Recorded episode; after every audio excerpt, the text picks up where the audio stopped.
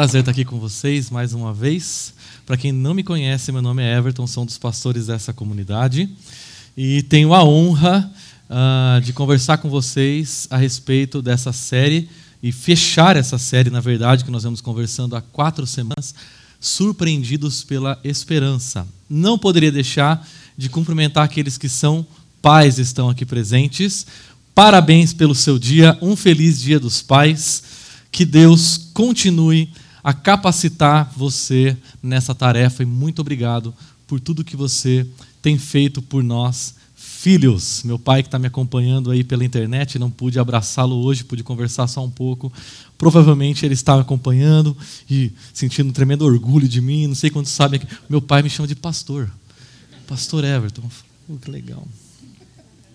Uma grande honra estar aqui com vocês, conversando sobre essa temática num dia frio aqui, a gente poder lembrar daquilo que nos traz esperança. Uma série baseada nas palavras, nas profecias e poesias de Isaías, uh, do capítulo 40 ao capítulo 43. Hoje nós vamos encerrar aquilo que nós já ouvimos a respeito de Deus, um Deus que está no controle da história, um Deus que cuida de nós e um Deus que usa a nossa vida para fazer diferença e gerar esperança na vida de outras pessoas. E essa série é uma série que está construída sobre algumas convicções. E uma dessas convicções é a convicção de que todos nós, seres humanos, somos testemunhas da dor e do sofrimento. A dor e o sofrimento integram a vida humana desde o momento em que nossos primeiros pais se desconectaram do Criador. Quando nós, seres humanos, nos desconectamos primeiramente de Deus, do nosso Criador, a dor e o sofrimento passaram a ser uma realidade para todos nós. Se tem algo que nos conecta a nós, seres humanos, é o fato de que cada um de nós aqui, se ainda não passou, com certeza vai passar por dor e sofrimento. Mas eu preciso dizer para vocês que uh, a dor tem uma certa diferença do sofrimento. Eu gostaria de caminhar com vocês com essa perspectiva. Eu estou chamando de dor aquilo que é pontual, aquilo que pode ser, aquilo que é tópico, aquilo que é local. Você chuta o canto da mesa com o mindinho. É local. Uma dor de cabeça é local. Uma dor de estômago é local. É, isso é dor. Agora, o sofrimento pode acompanhar a dor. E quando o sofrimento acompanha a dor, o sofrimento é algo interior, não tem forma, é subjetivo, é dentro do peito, é na alma. Não, não, você não aponta, dói aqui, porque você não consegue localizar o seu sofrimento. Algumas pessoas sofrem muito com pouca dor. Mas não necessariamente a dor precisa acompanhar o sofrimento. Uh, e hoje, por ser um dia dos pais, eu gostaria de com compartilhar com vocês um fato de que na minha história pessoal, na minha família, especialmente na história do meu pai, o sofrimento e a dor sempre estiveram presentes. E quando eu lembro da nossa história, é, Desde o começo, desde a minha infância, adolescência, uh, eu me lembro de que o sofrimento ele já pontuou a nossa história em determinados momentos. Uh, para começar, eu gostaria de, de confessar para vocês que eu, particularmente, eu sou da área das humanas e não sou muito fã de química. Porém, eu tenho que admitir que se não fosse o elemento químico do alumínio, eu não existiria. Vou explicar para vocês. O meu pai, um homem muito simples que estudou até a quarta série, de quem eu me orgulho demais, nunca teve, na minha opinião, a infelicidade de estudar uma tabela periódica. Porém, ele fez algo muito melhor do que isso. Ele conheceu a minha mãe. Essa parte é importante, porque os meus pais se conheceram numa empresa em Araraquara que fabricava peças de alumínio. E quando eles se conheceram nessa fábrica, uma fábrica chamada Nigro, que trabalhava fabricando peças de alumínio, meu pai era responsável por fazer panelas de alumínio. E ao fazer panelas de alumínio, ele se deparou com a minha mãe, que também estava por lá. E aí ele chegou na minha mãe e disse assim: é, Você sabe cozinhar? Ela disse: Sei por quê. Porque as panelas eu já tenho. Você só vem com a comida e a gente faz uma janta. Esse é o charme do meu pai. Daí rolou uma química entre eles. E aí vocês sabem, eu vim logo em seguida, não muito tempo depois disso, o meu pai, ah, no, no, terreno da casa da minha avó, bem ao fundo onde minha avó, meus avós moravam, meu pai construiu a nossa casa. Ele literalmente construiu a nossa casa. Comprou o tijolo e foi lá e colocou o tijolo sobre tijolo e construiu lá dois cômodos e entrou com a minha mãe lá. E aí eu nasci. E eu nasci, a gente viveu grande parte da nossa vida ali. E para vocês terem uma base, a simplicidade da nossa casa, do, dos meus pais, uh, eu, eu, até quase os 15 anos, eu não sabia o que era uh, ter um quarto meu. O meu e do meu irmão. Porque, uh, porque eu compartilhava o quarto com os meus pais. E, ou seja, né? Eu estava presente quando meus pais fabricaram meu irmão. Mas eu não gosto de pensar muito nisso. Mas eles criaram a gente com muito suor. E meu pai, assim, se tem um valor que eu aprendi com meu pai é o fato de que ele é um homem muito trabalhador. E ele fizesse sol, fizesse chuva, fizesse frio, fizesse o que for, meu pai não faltava do trabalho, pegava a bike dele, que era uma barra forte. Não sei quem lembra uma barra forte de alumínio, isso é importante, né? A barra forte, pegava ela e saía antes de amanhecer e saía lá, tal, ia fazer panela. E em um determinado uh, dia, depois de quase 20 anos nessa empresa, a Nigro, ele voltou para casa e ele se assentou com a minha mãe e ele disse para a gente, ele colocou a gente ali perto da cama e disse assim: Olha, a empresa onde eu trabalho, a Nigro, está demitindo vários funcionários e um dos funcionários que foi demitido sou eu. As contas que a gente mal pagava, é, dali para frente a gente não sabia o que seria. A fonte do nosso sustento dos, durante os últimos quase, as últimas quase duas décadas, a gente não sabia uh, o que seria a partir dali. Eu me lembro dessa cena porque eu me lembro que naquele momento nós quatro choramos e nos abraçamos. E essa foi uma das cenas da minha infância. Uma cena de um abraço, um sofrimento, unindo pessoas, aproximando corações. E eu nunca, até então, havia me sentido tão próximo da minha família como naquele momento. Se você, assim como eu, é um ser humano, a dor e o sofrimento faz parte da sua história. Nossa vida é evidência de que o sofrimento é real. Todos sofremos.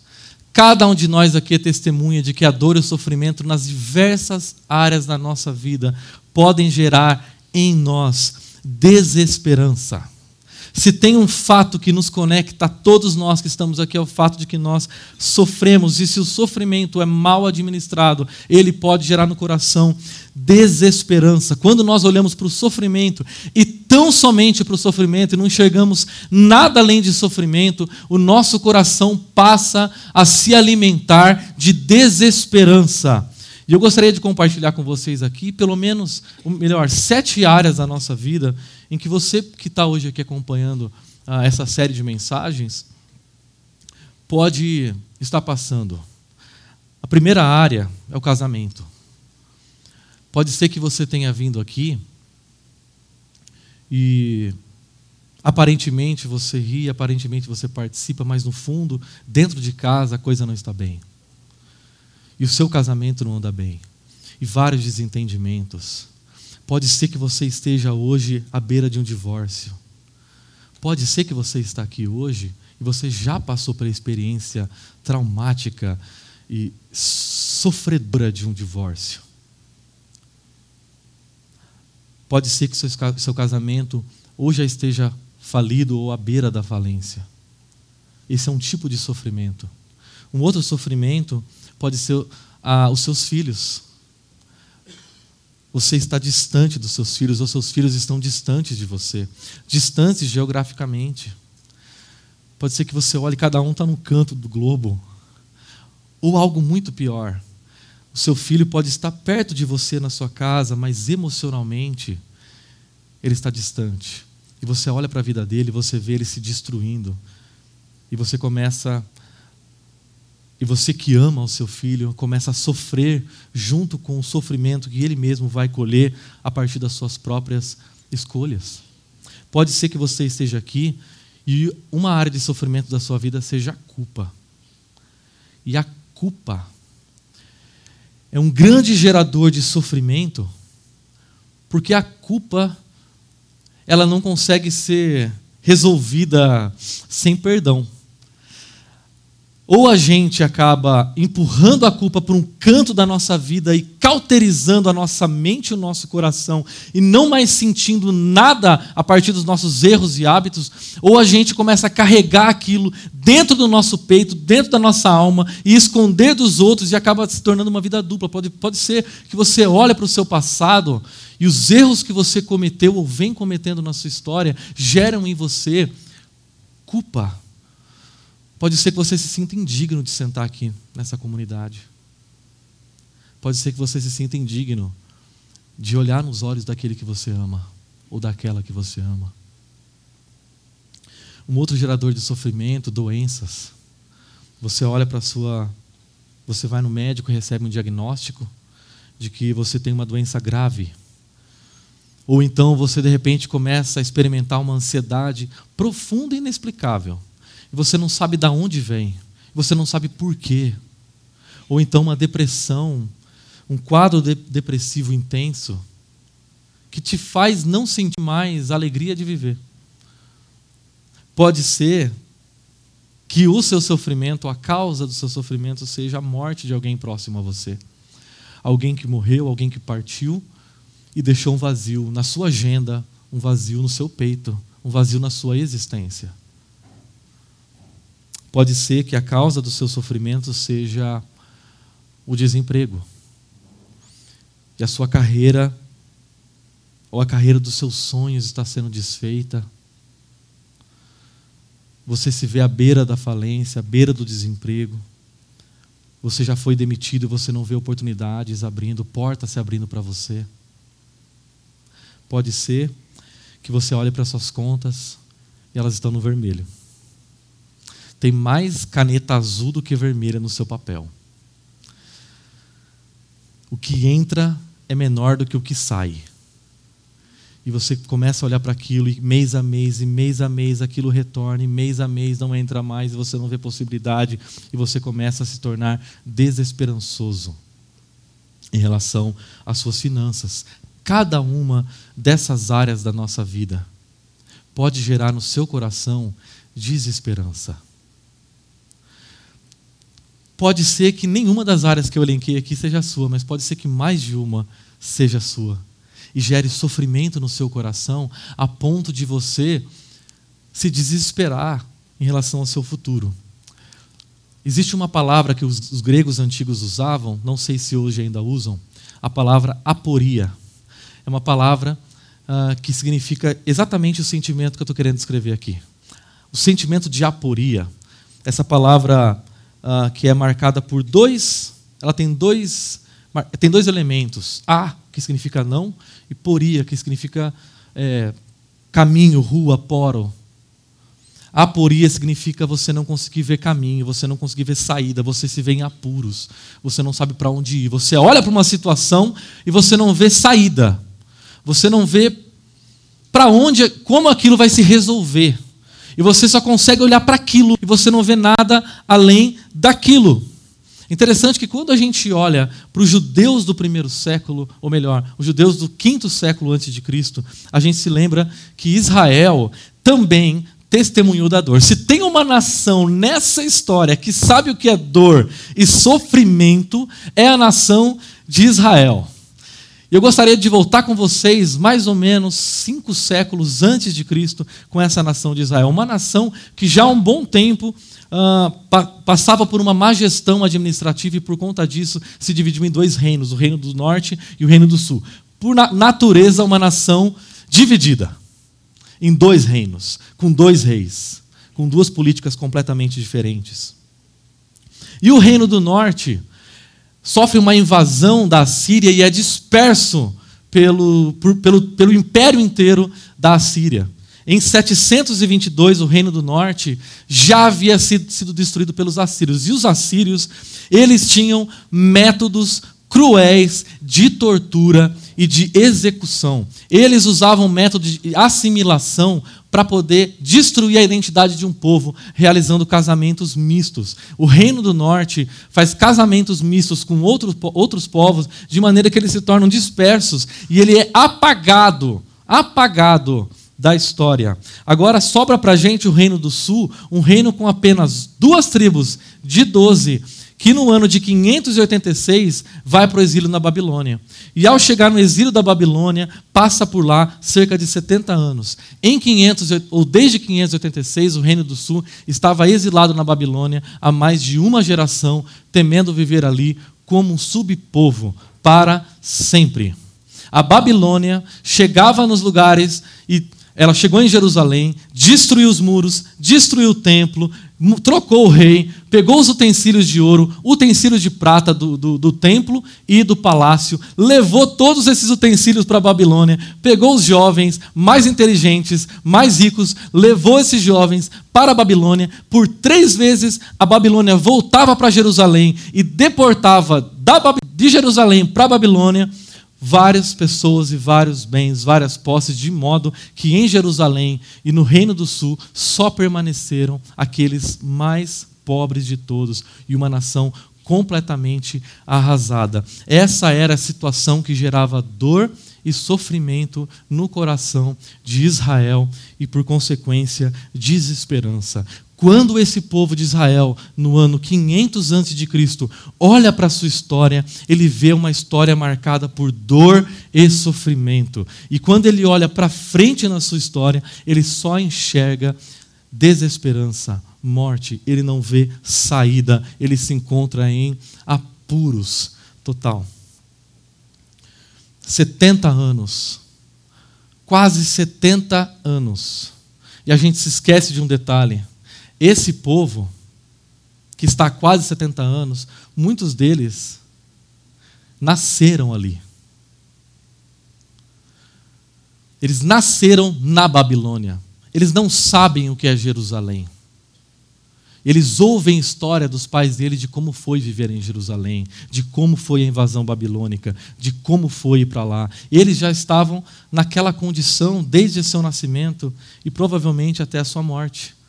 E quando a gente olha para o texto de Isaías, no capítulo 42, que foi o que a gente ouviu na semana passada, a gente lê o seguinte: Quem entregou Jacó para tornar-se despojo e Israel aos saqueadores?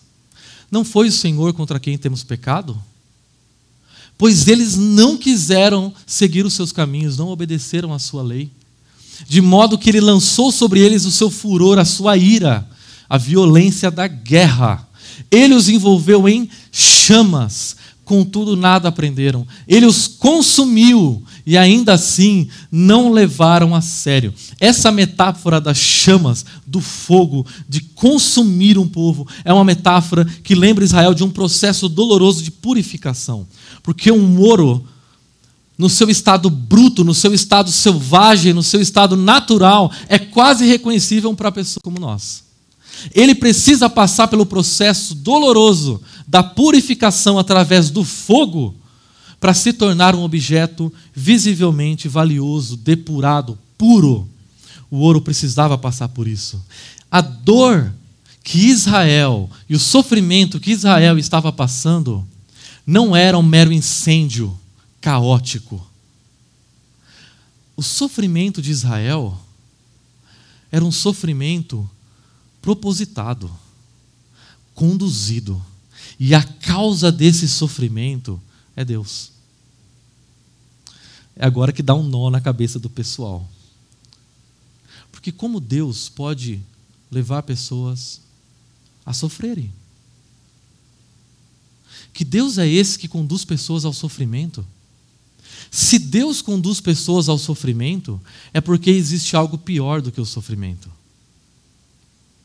a idolatria. A idolatria é pior do que o sofrimento, porque a idolatria nos afasta daquilo que é o melhor bem da nossa vida, a presença de Deus. O sofrimento é o canal através do qual Deus quer nos conduzir de volta para a presença dEle. O sofrimento é aquilo que separa, me separa de uma versão melhor de mim. Sem o sofrimento, a nossa vida se torna infantil, em si mesmada, sem sentido, monótona. O sofrimento é um chacoalhão que Deus dá na nossa vida, mas com o objetivo de produzir em nós caráter. Uma das frases que eu gosto demais, é, dita pelo C.S. Lewis, ele diz que o sofrimento é o megafone de Deus para o mundo ensurdecido, para o mundo que não ouve mais. Quando a gente começa a acumular cera cultural nos nossos ouvidos, a gente para de ouvir Deus, a gente se torna insensível a quem Ele é e ao que Ele está falando. Deus nos chacoalha. Ele usa o sofrimento para isso. Ele usa a chama do fogo para nos purificar. Eu me lembro de um texto de Romanos, capítulo 5, que diz: Por isso nós nos gloriamos, nós nos alegramos nas tribulações, porque a tribulação produz perseverança, e a perseverança produz um caráter aprovado, e o caráter aprovado produz em nós esperança. A esperança é gerada no nosso coração a partir de um contexto de sofrimento. E para gerar esperança no nosso coração, Deus usa assim o sofrimento. Israel estava passando por um processo de disciplina. Eu não estou dizendo que você que sofre, assim como eu, sempre é um processo de disciplina, mas um fato é que Deus usa a nossa dor, usa o nosso sofrimento pelas mais variadas fontes do nosso sofrimento para o nosso crescimento pessoal, para nos parecermos mais com Ele e para gerar esperança no nosso coração. E o que Deus faz aqui nesse texto que nós vamos ler a partir de agora, Ele convida cada um de nós para experimentar algo novo. Um profeta tem essa função na história. Um profeta é aquele que chega dentro, de, no contexto de um povo, que sofre e aponta para esse povo algo que ninguém está vendo. Um dos grandes aprendizados no seminário que eu tive é de que o profeta não, antes de ser aquele que fala a palavra de Deus, o profeta é aquele que vê. Vê algo que ninguém está vendo. Quando o povo estava no bem bom de Jerusalém, os profetas eram aqueles que viam a Babilônia chegando, e se o povo não se arrependesse, a Babilônia destruindo. E se o povo permanecesse duro, a Babilônia, eles sendo deportados para a Babilônia. Quando eles estão na Babilônia, eles não enxergam nada além de dor e sofrimento e têm uma vida sem esperança. O profeta é aquele que chega e olha e vê algo além do deserto que divide a Babilônia e Jerusalém. O profeta é aquele que tem, que tem uma visão que outros não têm mas a função dele é compartilhar com as pessoas essa visão. O que Deus está querendo fazer com você hoje que está sofrendo é convidar você a ver algo que você ainda não está vendo. A testemunhar algo que você ainda não está testemunhando. E quando eu entro em Isaías 43, eu gostaria de pular direto com vocês para os versículos centrais, que dizem assim: vocês são as minhas testemunhas, declara o Senhor. E meu servo a quem escolhi. Eu, eu mesmo sou o Senhor. E além de mim não há salvador algum. Vocês são testemunhas de que eu sou Deus, declara o Senhor. Aparece duas vezes nessa expressão, nesse, nesse texto, essa expressão testemunha. Deus quer que nós, enquanto humanidade, sejamos mais do que meras testemunhas da dor e do sofrimento. Porque isso nós, como humanidade, já somos. Quando a gente nasce, o sofrimento já está presente. Porque quando a gente nasce, a gente já nasce aos berros. E aquela que outrora berrava, agora sorri. Sorri vendo um bebê vindo ao nascimento, à luz, em dor, em dores. E nós testemunhamos a dor desde o momento que nós nascemos até o momento da nossa morte. Mas a dor é um, a dor é um fim ateu. A dor é um fim para quem não consegue enxergar algo além dela. Por isso que quando é perguntado para os grandes filósofos aí da história, quando pensam a respeito da vida, o que é a vida? Eles dizem a vida é dor e sofrimento. Eu não vejo nada além disso. Isaías é mais do que simplesmente um poeta filósofo.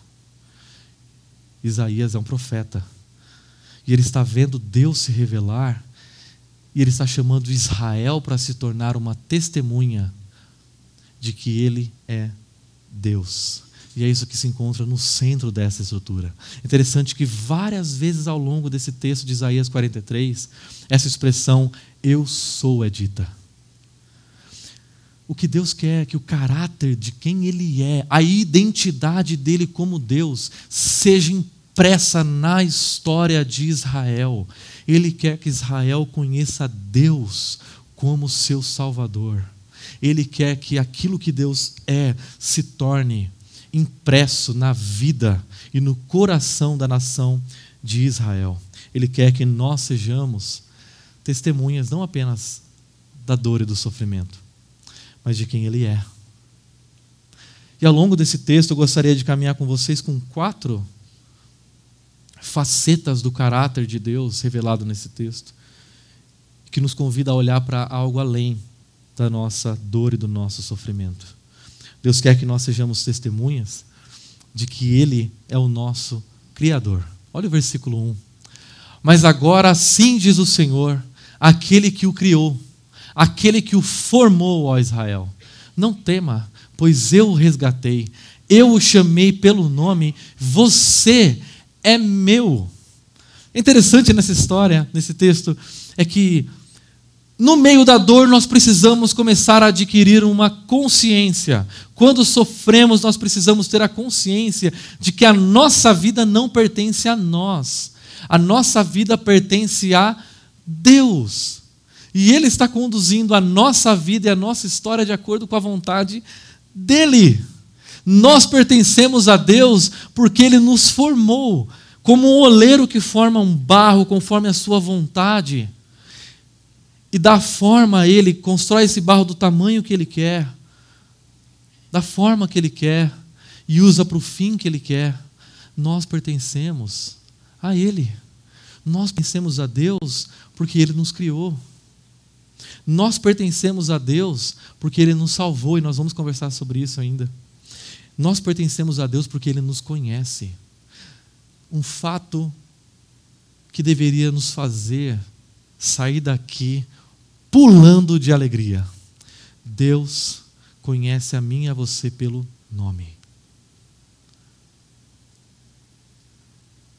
Os grandes artistas, grandes nomes, os nomes mais poderosos e influentes da história, que hoje estão vivos, não fazem ideia de quem é você ou de quem sou eu. O Deus que criou todas as coisas e é eterno, esse Deus conhece quem é você. Melhor do que você e melhor do que as pessoas mais próximas a você. Ele conhece você pelo seu nome. E ele chama você. Ele quer se relacionar com você, ele quer usar o sofrimento para produzir isso em você. Eu tive uma, uma das minhas experiências de, de sofrimento e enxergar Deus como meu Criador. Eu me lembro que há, há pouco tempo é, roubaram o meu computador. E eu me lembro que, assim, o primeiro sentimento, acho que um dos bens mais caros, talvez, que eu já tive, o primeiro sentimento é o de sofrimento. Porque se sente invadido, você se sente vazio naquele momento.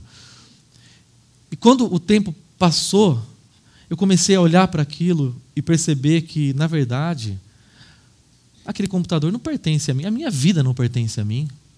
aquele computador, muito menos. E se roubaram um computador que pertence a Deus, o problema é de Deus. Não é meu.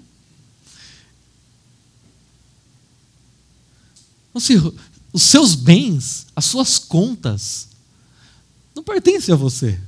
O que você ganha ou deixa de ganhar, não pertence a você. Isso pertence a Ele. E se Ele quiser te dar, Ele dá. Mas se Ele quiser tirar, Ele tira. Mas no meio do sofrimento, quando Deus tira, nós precisamos ter a consciência de Jó. Minha vida pertence a Ele, não pertence a mim. Ele é o nosso Criador. E Ele diz para você e para mim: você é meu. Você foi formado por mim. E eu conheço você melhor do que ninguém. E os planos que eu tenho para a sua história, sou eu que traço, não você.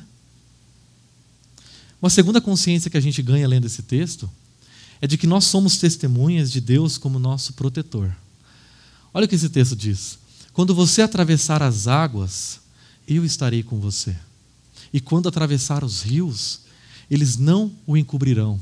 Quando você andar através do fogo, você não se queimará, as chamas não deixarão em brasas. As águas, os rios, as chamas aqui são metáforas que descrevem um processo de depuração, um processo de adversidade. Provavelmente as adversidades que Israel deveria passar enquanto ele saísse da Babilônia e fosse até Jerusalém. A Babilônia e o trajeto representam dor e sofrimento. E Deus quer nos conduzir através dessas coisas. Mas a, a, a Jerusalém é o nosso destino. Deus quer que nós tenhamos a consciência de que Ele é o nosso protetor. Mas na nossa cabeça, protetor significa alguém que nos livra das adversidades. Mas quando ele diz protetor, ele está dizendo aquilo que Jesus disse: Nesse mundo vocês vão ter aflições. Eu não vou poupar vocês delas. Nesse mundo vocês vão ter sofrimento. Eu não vou poupar vocês dele. Mas uma coisa eu prometo: eu vou estar com você lá. Eu vou estar presente com você na sua dor. Você precisa ter a consciência de que Deus, mesmo que você passe pela aflição, que é o que essas metáforas estão querendo significar, mesmo que você passe por um processo de purificação, que é o que essas metáforas estão querendo significar, nós precisamos ter a consciência que nesse processo árduo que significa viver e caminhar nessa jornada com rios e fogo e águas, Deus quer proteger a nossa fé para que ela não submerja. Deus quer prote proteger a nossa esperança para que ela não, se, não seja consumida. Um texto que me lembra, logo quando eu, eu vejo esse texto, é o texto de, do Salmo 23. E eu gostaria de convidar vocês a lerem comigo esse texto. Olha o que ele diz. Mesmo. Vamos fazer mais bonito? Vai ficar melhor, eu acredito em vocês. Olha lá. Mesmo quando eu andar por um vale de trevas e morte, não temerei perigo algum, pois tu estás comigo. Nós precisamos ter essa consciência nós precisamos ter essa consciência dessa ovelha que sabe que, mesmo se passar por um vale de trevas e morte e escuridão e cegueira total e sofrimento caótico, Ele está comigo. Ele está com você. Ele quer proteger a sua vida, proteger a sua fé, proteger a sua esperança. por todas as adversidades que você já tenha passado nas mais diversas áreas da sua vida, no seu casamento, nas, na, perdendo alguém próximo a você, o que Deus quer é manter a sua fé acesa do outro lado dessa jornada. E toda vez que nós atravessamos essa jornada e chegamos a Jerusalém, nós chegamos a Jerusalém mais maduros. E Deus quer conduzir você dessa Babilônia para Jerusalém. Deus quer conduzir você nessa dor, destino a Jerusalém. Ele quer conduzir você a uma versão melhor de você, a uma esperança mais viva, mesmo que isso signifique e significará o sofrimento. Ainda, a gente tem a compreensão de Deus como nosso resgatador. O texto de Isaías 43, versículo 3 diz assim: Pois eu sou o Senhor, o seu Deus, o Santo de Israel o seu Salvador. Dou o Egito como resgate por você, a Etiópia e Seba em troca de você, visto que você é precioso e honrado à minha vista e porque eu o amo.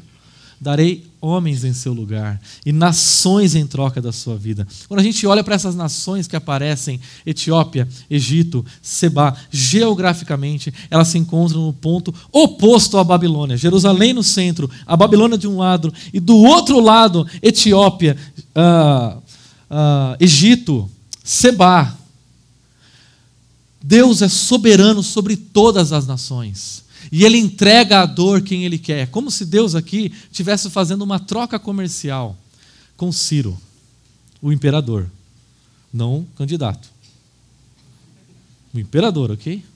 O pessoal aí que está indo para casa, lá na minha igreja, a gente fala sobre política, sobre o Ciro. Não é Ciro, tá bom? Não sei se o pessoal descobriu agora. Importante falar. Deus está fazendo uma troca comercial com Ciro, o imperador. Eu dou outras nações em troca de Israel. Eu dou outras nações para que você me entregue. Eu sou o Senhor, soberano sobre toda a história. Eu tenho o domínio da história e eu amo Israel. As pessoas mais poderosas dessa nação nem conhecem o meu nome. Deus nos ama. Nos ama a ponto de encontrar para nós um substituto para o nosso sofrimento, para a nossa dor, para a nossa distância dele. E é muito interessante que, quando a gente olha para essa expressão redenção, redenção, hoje se tornou uma palavra religiosa, mas ao longo da história, especialmente nessa época da história, religião ou redenção significa resgatar da escravidão bens ou pessoas da mesma família. Um redentor era uma pessoa responsável por recuperar bens ou pessoas que foram submetidas à escravidão da sua família.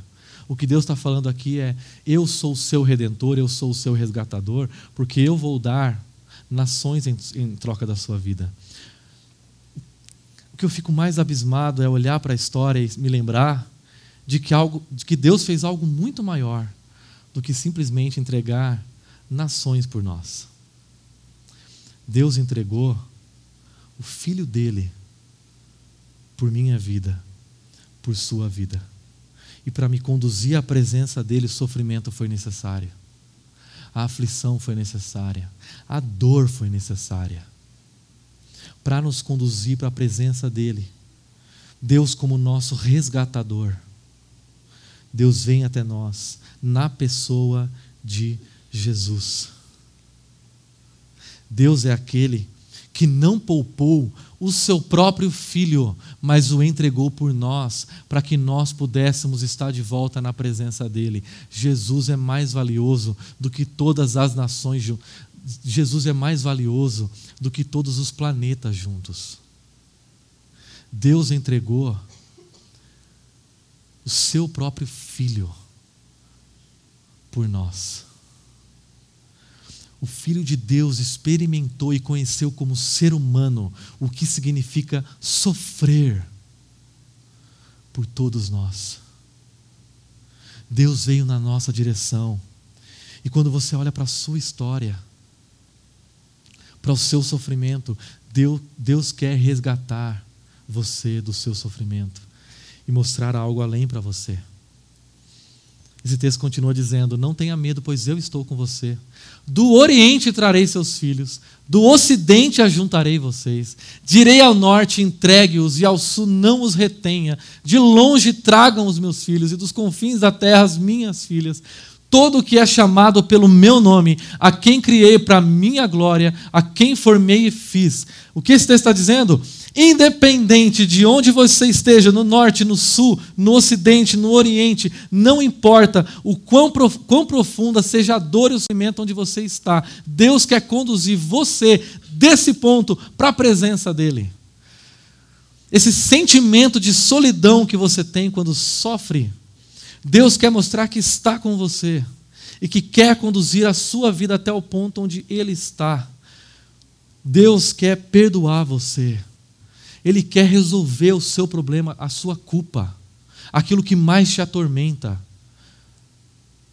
Deus quer renovar o seu casamento. Deus quer resgatar você desse sofrimento contínuo que você tem.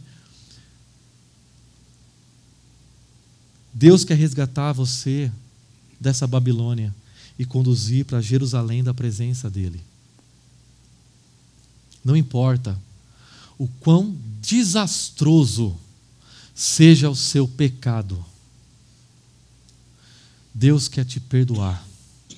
Deus está mais interessado em te perdoar do que você e eu em sermos perdoados. Deus tem um interesse enorme pela sua vida, Ele quer resgatar você para Ele. E para isso Ele enviou o Filho dele, para dar em resgate por nós. Por último, nós somos testemunhas de que Deus é o nosso renovador. Assim diz o Senhor, aquele que fez um caminho pelo mar, uma vereda pelas águas violentas, que fez saírem juntos os cavalos, os carros e cavalos, o exército e seus reforços, e eles jazem ali para nunca mais se levantarem, exterminados, apagados como um pavio. Deus não é apenas o nosso Criador, não é apenas o nosso protetor, não é apenas o nosso resgatador, Ele é o nosso renovador. E Ele convida Israel a entrar a olhar nessa história e se lembrar de um acontecimento que Israel encarava com muita seriedade o, o acontecimento do Êxodo. O que Deus fez no Êxodo? Deus fez com que o mar se tornasse em terra seca. Israel olhava para sua história e pensava: Deus fez coisas grandiosas no meu passado. E pode ser que você olhe para sua história e pense: Deus fez coisas grandiosas no meu passado. E ele está lembrando Israel do que Deus fez na sua história. E está fazendo Israel se lembrar daquilo que pode gerar esperança no seu coração no presente. Mas ele continua dizendo: esqueçam o que se foi, não vivam do passado. Vejam, estou fazendo uma coisa nova, ela está surgindo, vocês não percebem. Essa linguagem, eu estou fazendo uma coisa nova, uma linguagem que nos lembra uma linguagem apocalíptica. Quando a gente lê na Bíblia, Deus dizendo, eu estou fazendo novas todas as coisas, se referindo ao fim da história. O que Deus está dizendo aqui é: eu não vou só agir no fim da história. Eu quero agir na sua vida, na história. Eu quero renovar o seu casamento. Eu quero suprir as suas expectativas. Eu quero fazer algo que surpreenda você e gere esperança na sua vida, na sua história, nos seus relacionamentos, na sua solidão, no seu interior. Interessante que Deus sempre nos surpreende. Eu falou: vou enviar meu filho, um rei. E aí você espera o imperador nascendo no palácio. Os magos do Oriente, quando foram visitar Jesus, eles foram até o palácio de Herodes mas Herodes falou: Filho, não, não nasceu ninguém aqui, não. E o filho de Deus nasce numa manjedoura pobre. E Deus surpreende aqueles magos. As pessoas esperavam um grande rei. Mas Jesus vem montado no jumento humilde, um homem que não tem onde repousar a cabeça. E esse homem inocente, ninguém esperava, morre no madeiro, morre numa cruz. E quando a esperança tinha se esvaído, em vista daquele sofrimento terrível na cruz, Deus surpreende fazendo algo novo ressurreição. Quando Paulo, nos primeiros séculos, sai na Grécia pregando sobre ressurreição, o pessoal fala assim: esse o que, que esse moço está falando? Esses deuses estranhos aí, como é que é o nome? Ressurreição. Para nós, nós encaramos isso com muita naturalidade, porque desde criança a gente canta que Jesus ressuscitou. Mas Deus estava fazendo algo surpreendente, algo novo. Deus quer que você olhe para a sua vida, Ele está dizendo: Eu vou surpreender você, eu quero fazer algo novo na sua história, na sua vida, na sua saúde, no seu trabalho, na sua família, na sua carreira. Eu quero fazer algo novo, uma coisa nova. Ele termina esse texto dizendo o seguinte: até no deserto vou abrir um caminho e riachos no ermo. Os animais do campo me honrarão, os chacais e as corujas, porque fornecerei água no deserto e riachos no ermo, para dar de beber ao meu povo, meu escolhido, ao povo que formei para mim mesmo, a fim de que proclamasse o meu louvor. Deus está dizendo: no passado eu peguei a água, abri e vocês passaram na terra seca. Hoje eu estou fazendo algo diferente. No deserto que divide a Babilônia de Jerusalém, eu vou criar água, eu vou fazer a água passar, porque eu quero conduzir você para algo novo na sua história. Eu quero conduzir você para algo diferente. Nós precisamos olhar além do sofrimento, para que o nosso coração possa se encher de esperança, e é esse o convite que Deus nos faz. Quando eu olho para essas expressões, animais do campo, chacais, corujas, eu tenho a impressão que Isaías colocou aquilo ali só para colocar pregadores como a gente aqui em apuros. Meu Deus do céu, o que, que esse negócio está fazendo aí? Mas eu me lembro, quando eu olho essas expressões, de animais selvagens, contextos selvagens, animais não domados. E quando a gente está sofrendo, parece que a nossa vida está assim, caótica, selvagem. Nós vivemos num mundo selvagem, um trabalho onde pessoas são selvagens, um contexto onde nada parece fazer sentido. Você pega a sua vida e você diz: Olha, bom, eu vou fazer faculdade, aí eu vou começar a namorar, aí eu vou me formar, vou fazer um mestrado, aí eu vou me casar, aí eu vou para o Canadá, vou ter um cachorro, vamos ter dois filhos e vamos adotar um. E aí então eu vou me aposentar e viver felizes para sempre. Aí você pega o baralho da sua vida e entrega para Deus e fala assim: tá tudo na ordem certinho. Ele pega o baralho da sua vida embaralha.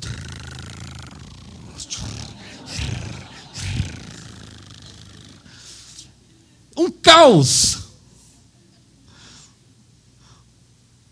E parece que o sofrimento faz isso com a gente, a gente olha e é, é um mundo, a gente vive num mundo que está fora do nosso controle.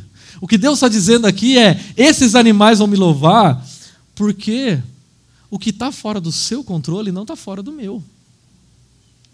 Eu vou conduzir essa história caótica, esse baralho todo fora de ordem da sua vida, para cumprir os meus propósitos para a sua vida. Você não sonhou que a sua história fosse assim. Eu não sonhei há cinco anos que eu estaria aqui. Não, não passava na minha cabeça estar por aqui. Deus conduziu a minha vida até aqui.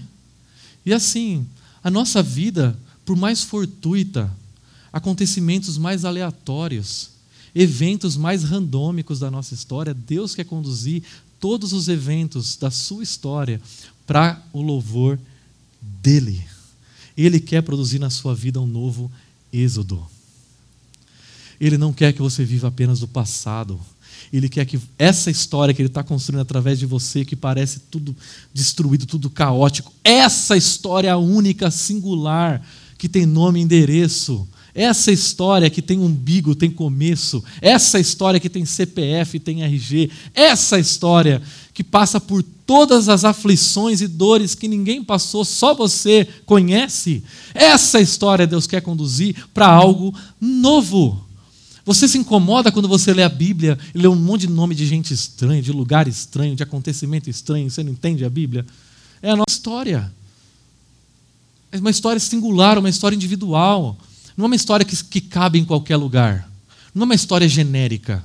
Deus não está construindo uma história genérica com a minha vida, com a sua vida. Ele está construindo uma história única, que Ele quer conduzir para o louvor dele. E Ele quer que nós sejamos testemunhas para proclamar o louvor dele. o louvor dele. Ele quer que a gente seja testemunha de que ele é o renovador da nossa história. E quando eu volto para o começo, para aquela cena inicial, eu, meus pais, abraçados ali, depois daquele acontecimento, a minha mãe se rendeu ao Evangelho. E depois que minha mãe se rendeu ao Evangelho, o meu pai se rendeu ao Evangelho. E, gente, assim, se meu pai se rendeu ao Evangelho, uau! Eu me rendi ao Evangelho. E Deus começou a colocar pessoas na vida do meu pai, a própria comunidade, através da diaconia, ajudou meu pai. E um dos presbíteros da nossa comunidade, daquela comunidade lá em Araraquara, conseguiu um emprego para o meu pai. E a gente cons conseguiu sair daquela pendenga que a gente estava. Deus tirou a gente daquele perrengue. Mas não era o plano do meu pai passar por aquilo. Mas hoje, quando a gente olha para a história, a gente pode dizer algo. Valeu demais. Eu não teria pensado nisso. Mas Deus pensou. Você não teria planejado sua história. Mas Deus planejou. Deus conduziu a sua vida até esse ponto para que você pudesse ter o seu casamento renovado, oferecer para você perdão, renovar as suas forças físicas, emocionais, psicológicas, porque Ele quer ser o seu renovador, Ele quer preencher esse vazio deixado pela morte de alguém, Ele quer sustentar você financeiramente, Ele quer ser o seu sustentador, o seu renovador da sua história. Refletir e praticar, Deus quer que a gente seja testemunha dEle. Diante de um mundo que testemunha a dor e o sofrimento, testemunhe para as pessoas que Ele existe e que Ele atua na transformação de histórias, da sua história, e que Ele está atuando na transformação da sua história. Não tenha medo, Deus está com você. Deixe-o perdoar você, renovar seu casamento, revigorar o seu ânimo, preencher o seu vazio e tomar, tomar conta dos seus recursos. Se você confiar a sua vida a Ele, eu te digo, Ele vai embaralhar tudo. Ele vai embaralhar tudo. Mas não se preocupe, Ele sabe fazer com a sua vida algo muito melhor do que você faria. Confie sua vida àquele que é fiel e pode fazer infinitamente mais do que tudo que pedimos ou pensamos ou cremos. Ele pode fazer mais. Não viva do passado. Não viva do sofrimento. Olhe para algo além. Deus está fazendo algo novo. Ele quer surpreender você. Vamos orar?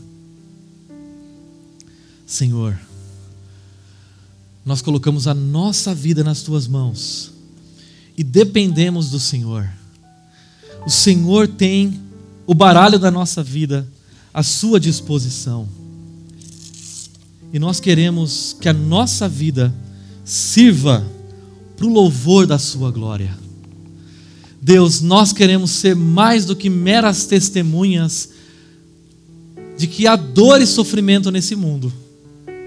Nós queremos ser testemunhas de que o Senhor é um Deus Criador, o nosso Criador, de que o Senhor está presente com a gente no nosso sofrimento, de que o Senhor renova a nossa história, de que o Senhor resgata a nossa vida da sepultura.